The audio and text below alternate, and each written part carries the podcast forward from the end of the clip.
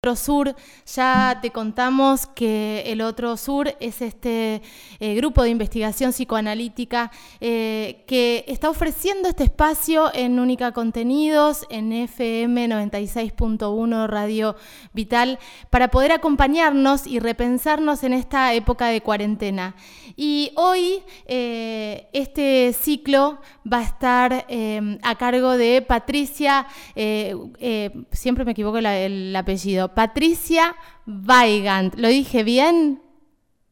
Hola, ¿qué tal? Buenos días. Hola Patricia, buen día. Bueno, qué suerte. Un, gusto, un gusto en saludarlos. Eh, igualmente, un gusto tenerte acá, eh, tener a este grupo eh, psicoanalítico aquí para poder acompañarnos en este proceso tan, tan disruptivo y, tan sorpresivo también, ¿no? Para todo el mundo, como decía Carlos la semana pasada, es algo que está pasando en todo el mundo y nos está pasando a todos.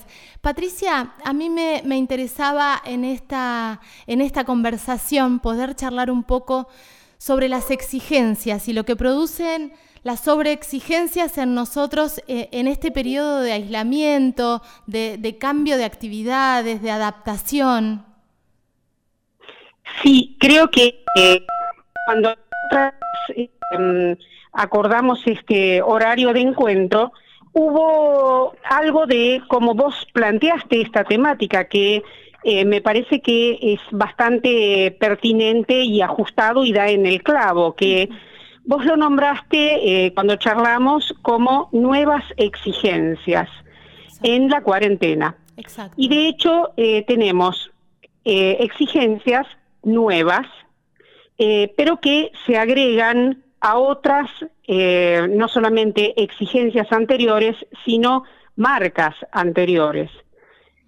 Em, perdón, hay, hay, discúlpame, Carolina, hay un eco importante, muy importante, que yo no sé si sale al aire o no. No sale, pero si te incomoda, vuelvo a bajar. Vos sabés que el otro día pasó lo mismo y muchas veces en las notas no está pasando. A ver, ahí.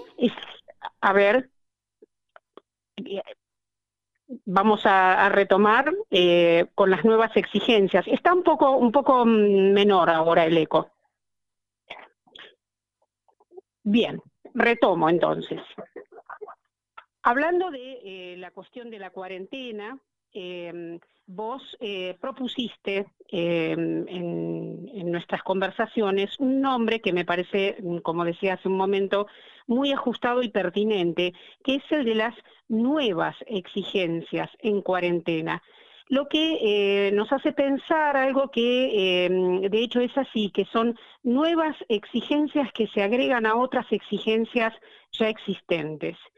Y em, eso por sí mismo hace que para, para todas las personas eh, esto se juegue de un modo diferente, pero que efectivamente sea un agregado a otras cuestiones que ya venían pensando las vidas de las personas. De hecho, yo eh, siempre digo que, eh, no lo digo yo solamente, sino que, bueno, esto se lo plantean diferentes disciplinas que abordan lo humano, el psicoanálisis en especial, eh, que, eh, bueno, lo que em, abunda y rige entre los seres humanos es la singularidad. Todos somos diferentes. Así como todos tenemos una huella digital diferente, todos somos diferentes y entonces eh, tenemos diferentes marcas, como las huellas digitales tienen diferentes marcas, que se ponen en marcha cuando aparece una situación nueva. Cada vez que aparece una situación nueva, nosotros lo primero que hacemos eh, es intentar procesar eso nuevo que aparece con em, las, eh, digamos, los archivos eh, de los que disponemos de situaciones anteriores. El problema con esta em, pandemia es que no tenemos archivos anteriores lo suficientemente em, amplios y mm, contundentes como para poder eh, echar mano de ellos. Y entonces lo que hacemos los seres humanos es remitir estas experiencias a otras previas. Y una de las cuestiones que ocurre justamente es que hay una serie de recaudos que tenemos que tomar, de limitaciones que tenemos que poner en marcha en un mundo que ya habitualmente ha sido muy exigente, que es registrado justamente como una exigencia más. Ahora, lo que, lo que queda claro de lo que estás diciendo es que nuestra caja de herramientas emocionales no es lo suficientemente amplia como para abordar esta cosa sorpresiva que nos agarró y de repente em, pasamos con nuevas exigencias a, estas nuevas exigencias se las sumamos a lo que ya teníamos. ¿Esto qué produce en nosotros? Digo, hablemos eh, más allá de la singularidad de las cosas generales, de los rasgos generales.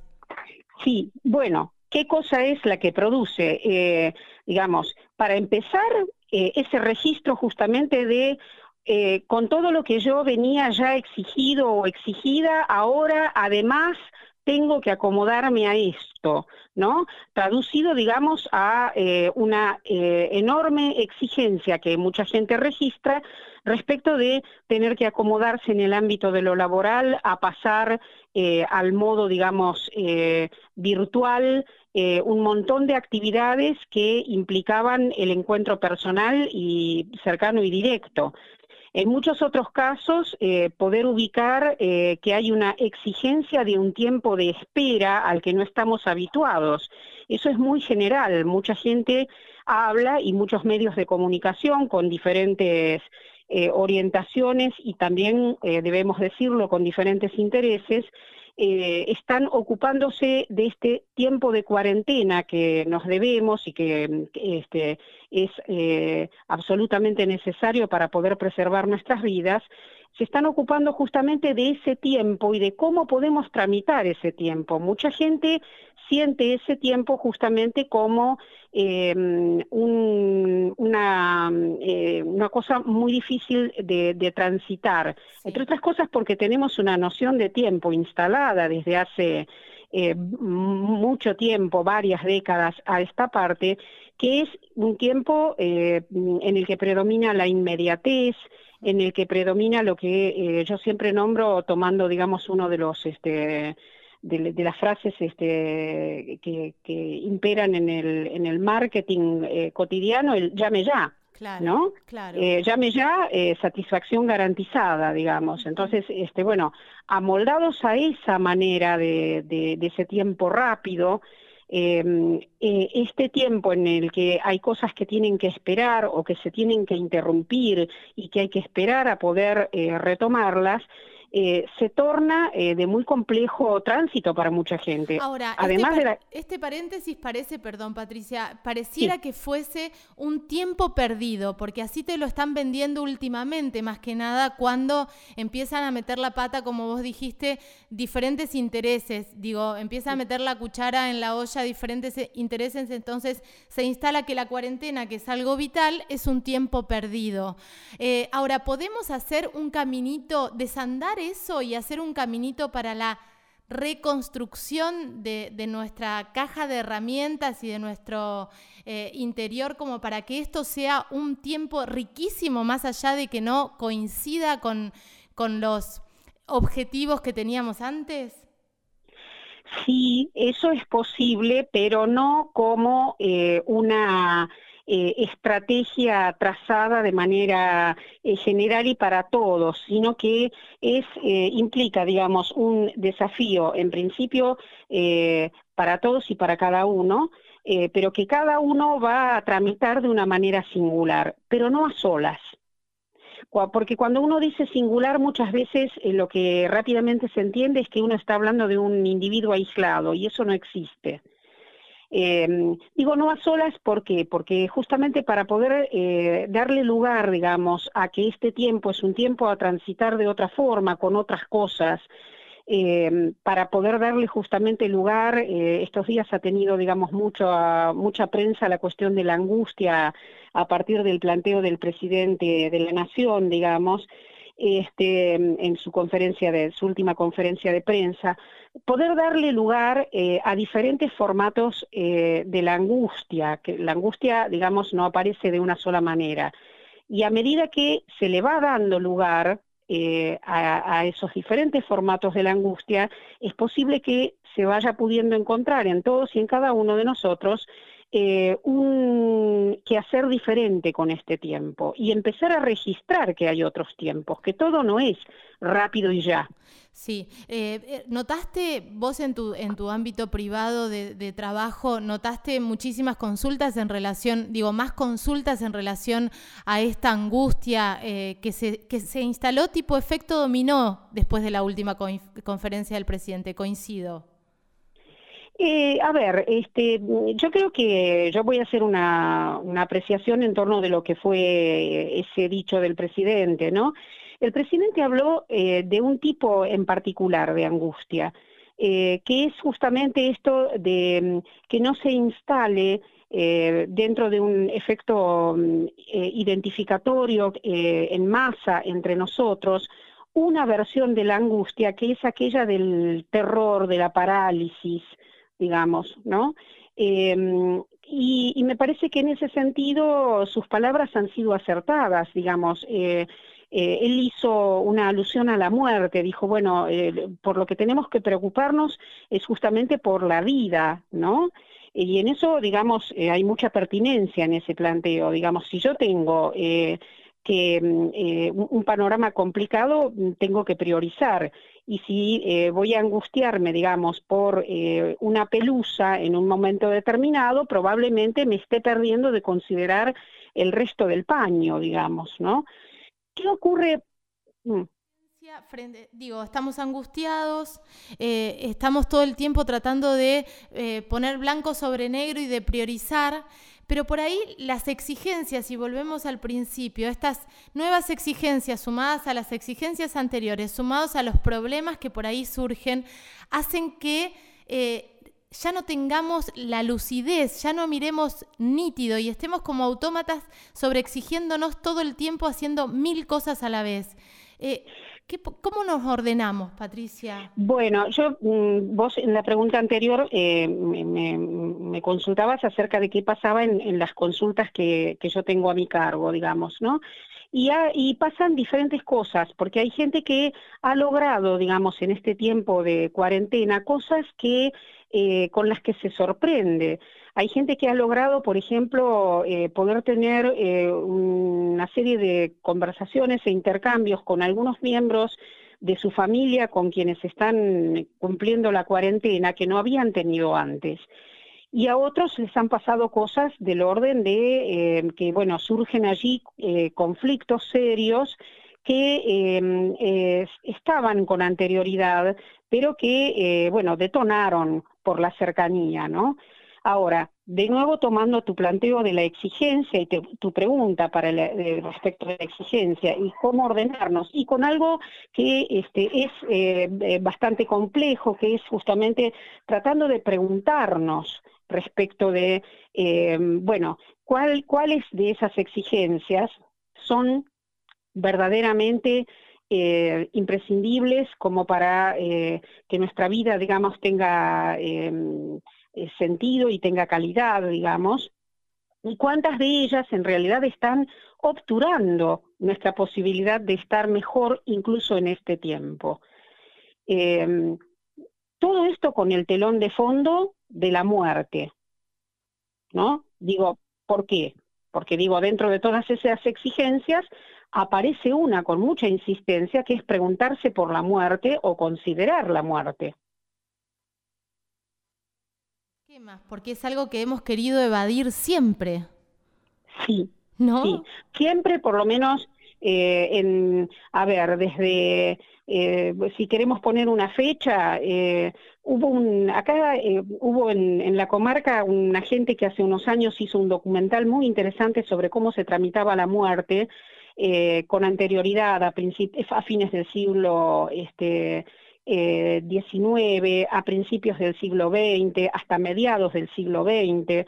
Em, si nosotros nos fijamos, eh, la muerte es algo eh, que en términos generales en nuestra sociedad occidental intenta ser, digamos, dejada a un costado, em, la expectativa de vida intenta con, con, muy buenas razones, intenta hacer de mucha mayor cantidad de años. No queremos en términos generales, insisto, cada uno hace otras cosas con esto, envejecer.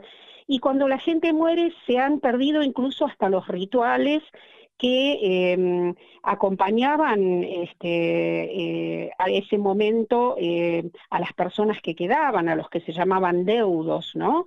Todo eso se perdió y eh, yo siempre digo que antes de la, cuarentena, esto lo planteaba, digamos, porque este, aparecían cosas en este sentido del, padecimiento de la gente. Alguien moría, digamos, y, y bueno, al, al rato ya era cenizas, digamos, sin posibilidad de duelar, no solamente la muerte, para que ustedes se den una idea, eh, en la Organización Mundial de la Salud em, da un tiempo para el duelo, que el duelo es el proceso justamente en el que eh, los seres humanos tramitamos pérdidas de distinta índole que eh, hasta hace unos años el tiempo estipulado por la Organización Mundial de la Salud como aceptable era de dos años. En su último catálogo, el tiempo que acepta o que plantea la Organización Mundial de la Salud para un duelo, lo que sea, ¿eh? perdí, digamos, a eh, mi compañero de vida o a mi padre o al perrito o a un trabajo, son dos meses. ¿Eh?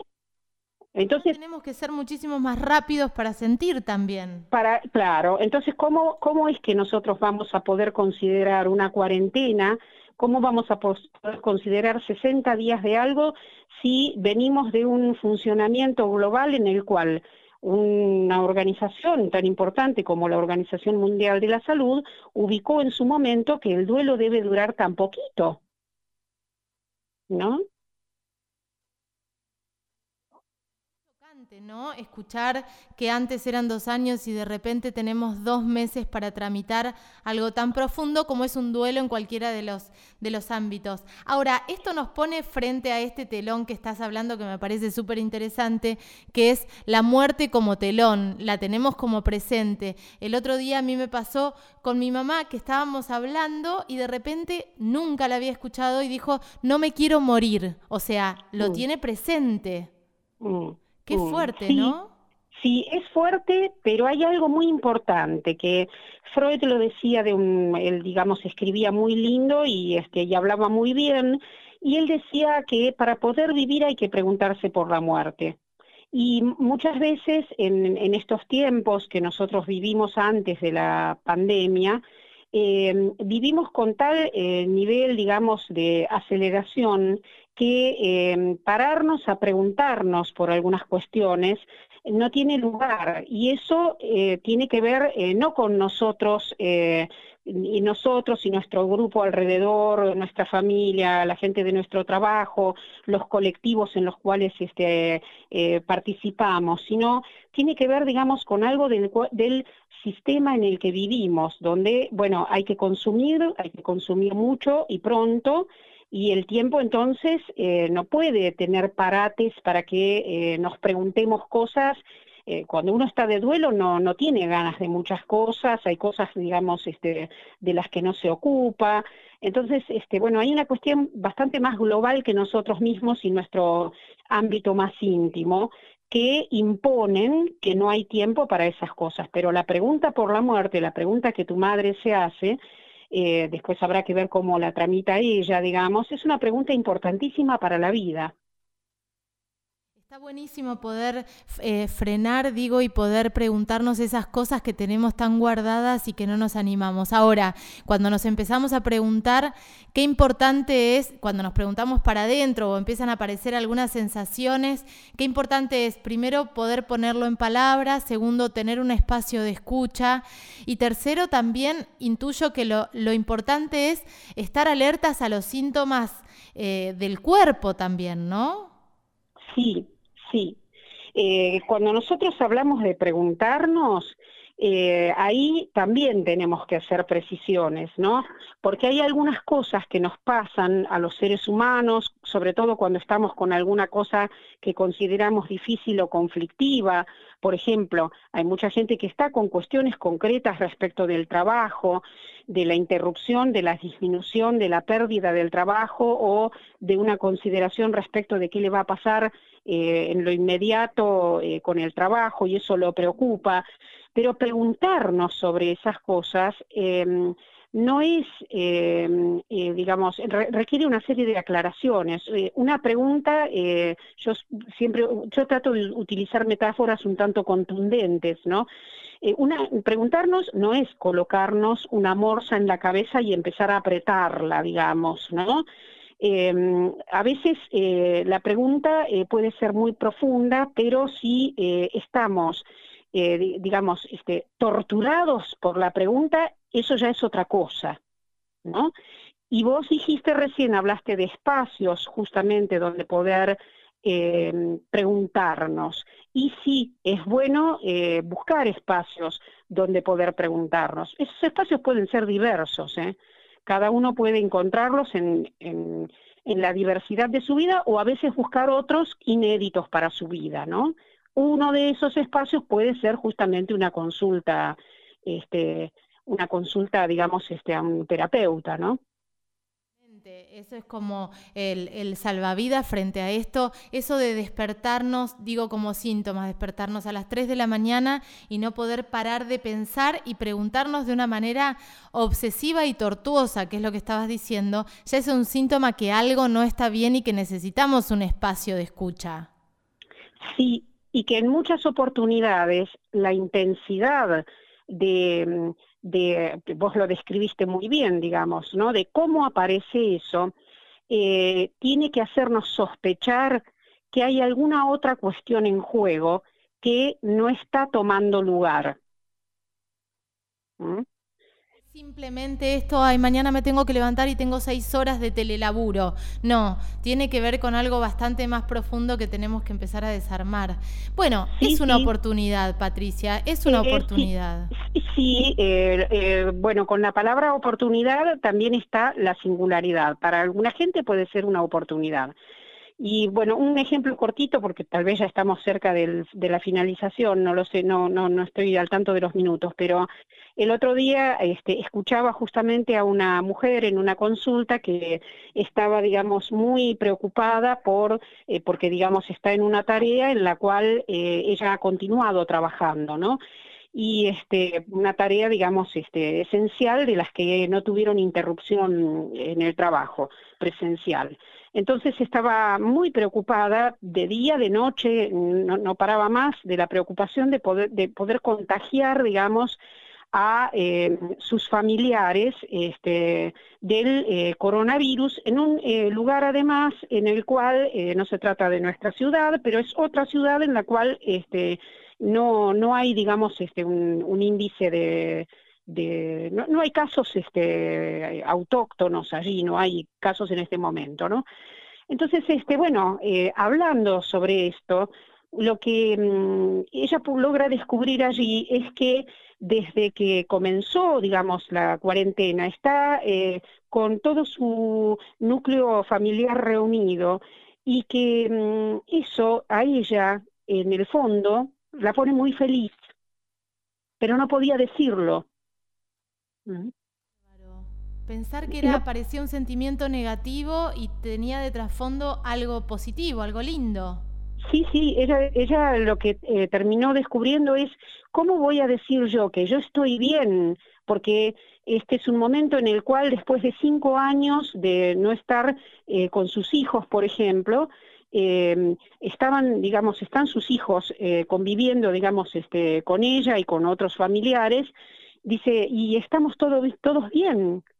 Entonces dice, eh, pero ¿cómo voy a decir eso si la mayoría de la gente este, está complicada, preocupada, eh, no, no, sabemos si vamos a tener trabajo, no vamos a tener, si esto, si lo otro, si aquello, todo esto. Entonces, e-, ese es el otro punto en el cual a veces aparecen Em, cuestiones de la singularidad que quedan como tapadas por eh, cosas que nosotros quienes hacemos psicoanálisis decimos eh, nos identificamos con eh, lo que ocurre en el común de los sentidos. Si para la mayoría la cuarentena es una dificultad, ¿cómo voy a decir yo que en mi caso esto no lo es?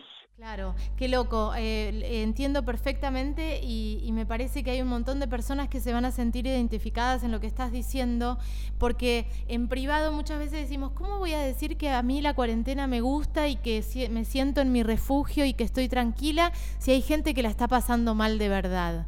Y, mm. y, bueno, es lo que está pasando y a cada uno nos pasa en circunstancias diferentes y con necesidades diferentes. Mm. Sí, sí, sí, sí. Y bueno, a veces no nos animamos a decírselo a los otros, como tantas otras cosas, no nos animamos, pero en oportunidades eh, el psiquismo del humano opera de tal manera que eh, no se atreve a decírselo ni a sí mismo.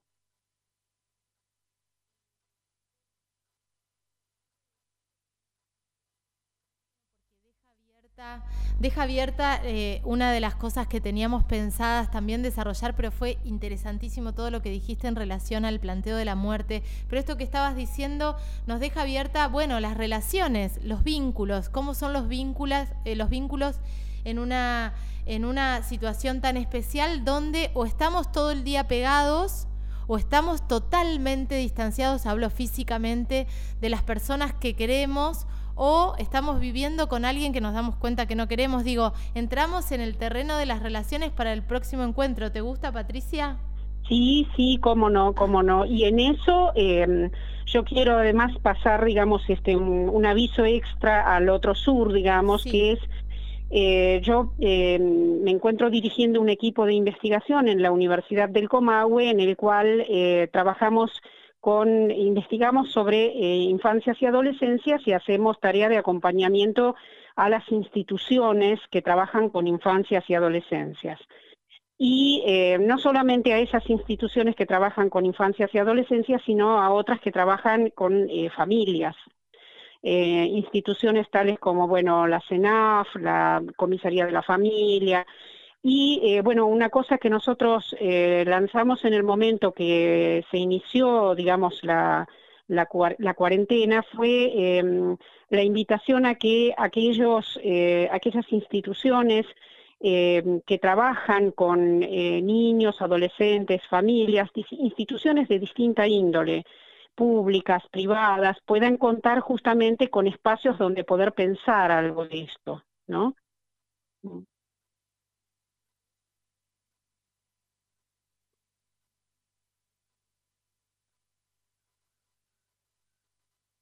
Sí, sí, bueno, ahí hay cosas que vos planteaste eh, cuando nosotras este, conversábamos que tienen que ver justamente con las exigencias escolares, este, con toda la cuestión de, la, escuela en casa, em, eh, la exigencia extra de trabajo para los docentes, hay muchísimas cosas para pensar allí, digamos, sí, sí.